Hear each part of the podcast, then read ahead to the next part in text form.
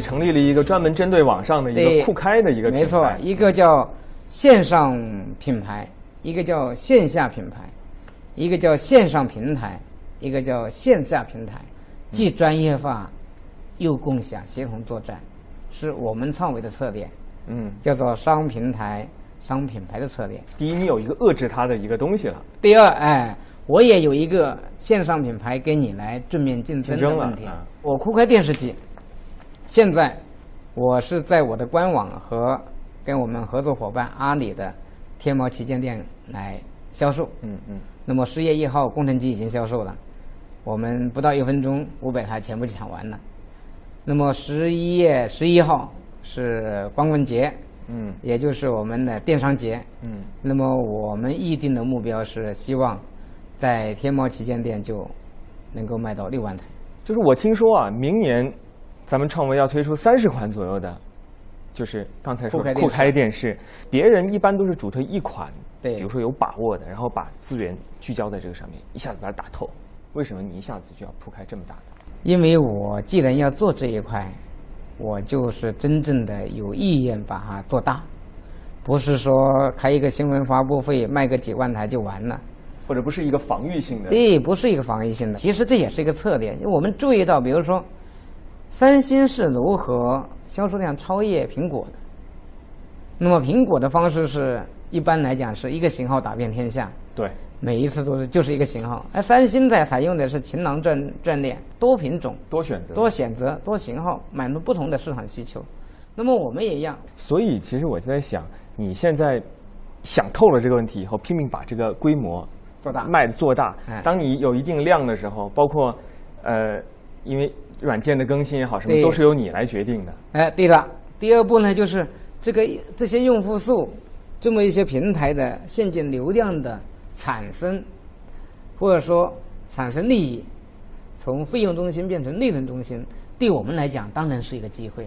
我很想听一听你在这方面的探索。我相信你已经开始逐渐在尝试了。我们就跟利龙合作伙伴开通了直通好莱坞的这么一个频道，嗯，我们正在试点。创维品牌还是酷开品牌还是都有。两个品牌都有。那么内容提供商呢是优朋普洛，哎，网络排道商呢是这个排道商呢是南方传媒，我们三家结合来推了这么一个频道。我这个知道好莱坞是除了卖点播以外呢，也在卖年卡和半年卡。那么我们从目前四月一号推出来以后，哎，也是出乎我们意料，还是有收入，而且呢，迅速的在成长和增长。四月一号到明年的三月三十一号，我觉得做个三千万应该问题不会太大。对，我还听过一个一个一个方式，就是你们好像是把你们的这个售后维修的人员也变成了对销售人员了。对，就是我的售后服务人员，那么呢，我们也变成了增值产品的销售人员。所谓增值产品，就比如说围绕电视机有话筒，有更好的遥控器，有无线键盘，有 U 盘，有这个移动硬盘，啊，就是周边设备。周边设备，这些我们叫增值产品的销售。我觉得更多的还是一个就硬件厂商的这种销售的这个思维方式的，没错没错啊，它不是建立在这个服务或者是一种圈子，或者是社交，或者是就是更互联网的这对，种。我们也在正在做一些合作，比如说这个我们跟阿里吧，那么它就有阿里的各种云应用，那么我们会放开胸怀，欢迎所有的好的内容都进入这个平台。当然，更重要的也有可能，我酷开网本身就运营，比如说像游戏，那么我们跟游戏内容提供商进行分享，这种可能性也在做探索。当然，我觉得不单创维了，我们这些企业都在探索，大家智慧都差不多，或者说有一些走得快一些，有些执行能力强一点，都在做试点。近期可见的这个未来里边，你说的这两块品牌，你酷开也好和创维也好，它会有什么样比例上的变化吗？我相信，因为这个，首先酷开品牌，因为它基数小，嗯，它会出现高速的增长。那今年我希望做到五十万台，至少。那么明年再翻番。那么，而我们线下的这种实体店的这种品牌，像创维电视机的销售，因为基数毕竟比较大了，它的增长速度会慢一些。但是冷能，我觉得随着市场的空间的扩大，那么中国市场的做呃这个彩电市场的放大，那么它冷能有增长空间。让电视机遇上互联网，并不是一个全新概念。除了传统彩电巨头之外，也早有各路企业跨界而来。一九九九年，微软耗资数十亿美元力推维纳斯计划，试图用盒子打开封闭的电视产业链，虽以失败告终，但被看作是电视互联网化的发端。近年来，谷歌、联想、苹果等巨头相继推出一体机或机顶盒产品，突围信息家电领域。产业观察者预言，继 PC、手机、平板之后，电视正成为兵家必争的第四块屏。传统电视产业链中，内容商、运营商和终端生产商都将面临重大转型。现在各路英雄都杀到这个行业里来，使这个这个这个行业一下热了起来。但是热闹和真正的爆发是两个概念。对，那你你觉得真正的大爆发大致要到什么时候？有几个方面呢是要进行进一步提升的。呃，第一个方面哈是产品本身的创新。目前呢，功能是越来越多了，但是呢，体验才是关键。现在你有方向了吗？我个人觉得呢，无论是哪种互动方式，准确率是很关键的。准确率和简单，比如说一键就找到你所需要的东西，是逐渐要追求的这么一种东西。手柄和遥控器可能是会二合一，因为玩游戏嘛，需要。就一个是产品创新还没有完全准备好。对，嗯。另外再一个呢，真正的爆发呢。是可能呢，是在这个网络环境。我想，如果每家每户都有一百兆了，那回家一开电视机就 WiFi 上网了，嗯，又那么流畅了，嗯，那这个我们叫上网力吧，就会比现在呢更多，活跃用户数也会呢更多。否则咱们说了半天，这个电视怎么怎么怎么做，没人看电视，没人开机，对。一切都白搭。对呀，第三块呢，就是我估计呢，相关的法律法规环境也会呢更加的完善。嗯，因为技术到这一步了，你的互联网内容到电视机上，到底如何管控，可能会越来越完善。嗯，这是第三块。盈利模式。对，第四块是盈利模式。那么在这么一个家庭互联网到来时代，我相信会产生很多很多的一些伟大的企业。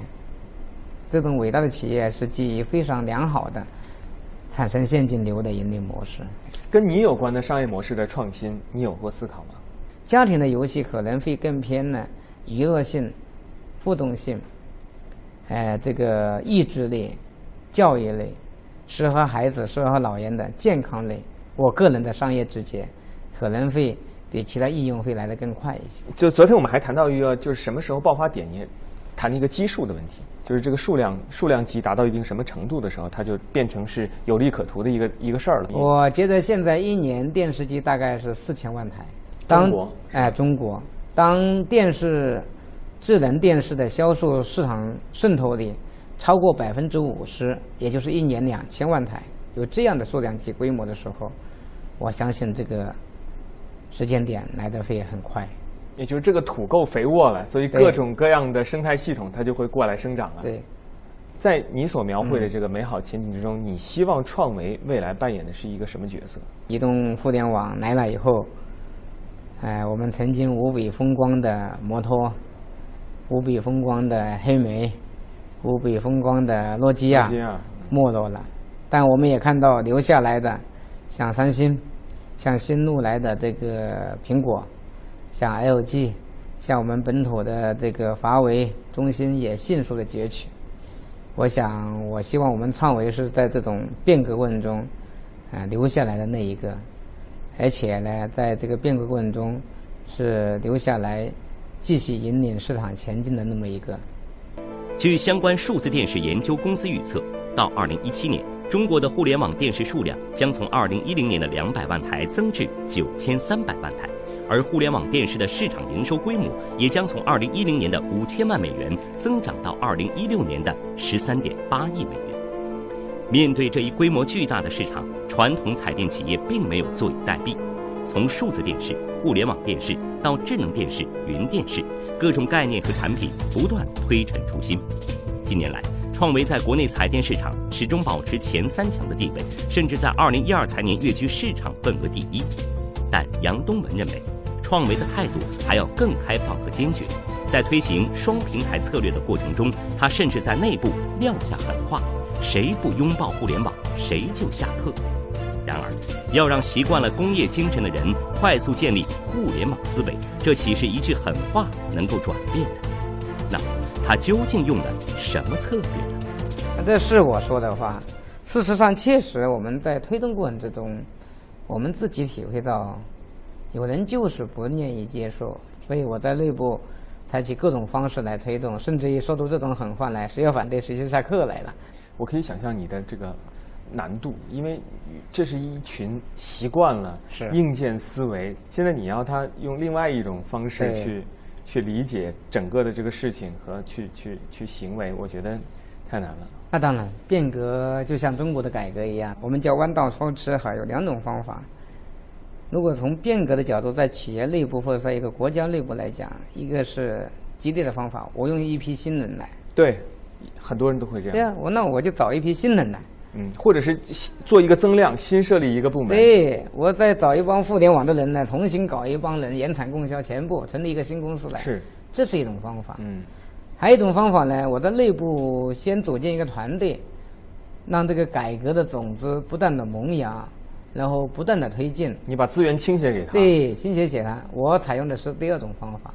那么我个人觉得，当一个企业大了。三万多人，我还要生存，还要挣钱，还要盈利，还要活命。没错，你弯拐的太大，说不定付出的代价就非常之大，就有可能变成革命先烈。你又是个上市公司。对，所以我们要把握这种改革和变革的度，而且要注意方式和方法，这是我们需要把握的，这是我们也是最最难把握的一块。嗯，不过呢，创维还好，创维呢，它机制比较灵活，所以我在想，这是不是正是小米他们为什么，嗯，有这种威胁度的一个原因？因为他们是全新的，对，它根据这个时代赋予的这个所有的特质和资源，新搭建的一个顺应它的东西，和你从这个去扭过去的是两个概念。那当然，那当然，我们知道，就开头我就讲了，这就是我们的压力，时间给我们不多。我在我内部讲话，时间给我们不多，你不要以为你现在活得还滋润，哎也没什么样啊，最多是我们心理上一点影响。我一千万台，他再卖个几几万台在那里吹，嗯，这种心态是不行的。所以我们应该在这么一段时间之内要加快速度，也是这个原因。我想这个话可能一个是你对自己说的，对自己的企业说的，也是对这个传统的电机所有的厂商说的。我想应该是这样吧。嗯，谢谢，谢谢啊。再插播一则广告：由企业大学杂志主办的“二零一四何去何从：传统产业互联网化转身转型嫁接”课程将于四月二十六至二十七日举办，两天一晚，高强度学习六大模块。第一模块，郎咸平教授讲二零一四经济趋势；第二模块。郎咸平教授讲互联网经济与金融，第三模块互联网化实践者王东老师讲传统企业组织如何互联网化转身，第四模块移动电视专家韦志勇老师讲解传统企业如何嫁接移动电商，第五模块商业模式专家汪俊宏教授讲解商业模式如何互联网化转型，第六模块。京东高管冯华平老师讲解营销方式如何互联网化嫁接，也可以加我微信咨询哦，或拨打电话幺八五幺零六八七二八零，拜。